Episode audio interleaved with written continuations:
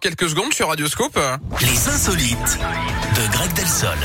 Bon, Greg, juste avant, faites-nous rire. Je sais pas, emmenez-nous quelque part, là, dans le monde, prendre un peu de vacances, de recul, et euh, parlez-nous d'un truc. On va aux États-Unis. Très bien amené, Oui. dites donc Yannick. Vous avez vu C'est génial. On va aux États-Unis avec cette grosse Ouais. escroquerie. Une femme de Ouais. 24 ans a réussi à tromper toute son entreprise pour avoir des congés supplémentaires. En fait, elle a mis un faux ventre pour faire croire qu'elle attendait un enfant. Elle Mais voulait non. bénéficier d'un congé maternité de 7 mois. Alors, on ne sait pas si elle s'appelait Alexa, la célèbre femme enceinte. En tout cas, ça a fonctionné pendant plusieurs mois. Jusqu'au drame, bien entendu. Et oui, un jour, au boulot, alors qu'elle marchait tranquillement dans les couloirs, son faux ventre est tombé devant tous ses collègues.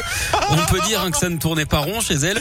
Alors, euh, on ne sait pas quelles seront les sanctions de la direction. En tout cas, si elle bosse chez un cordonnier, c'est sûr, elle sera mise à pied.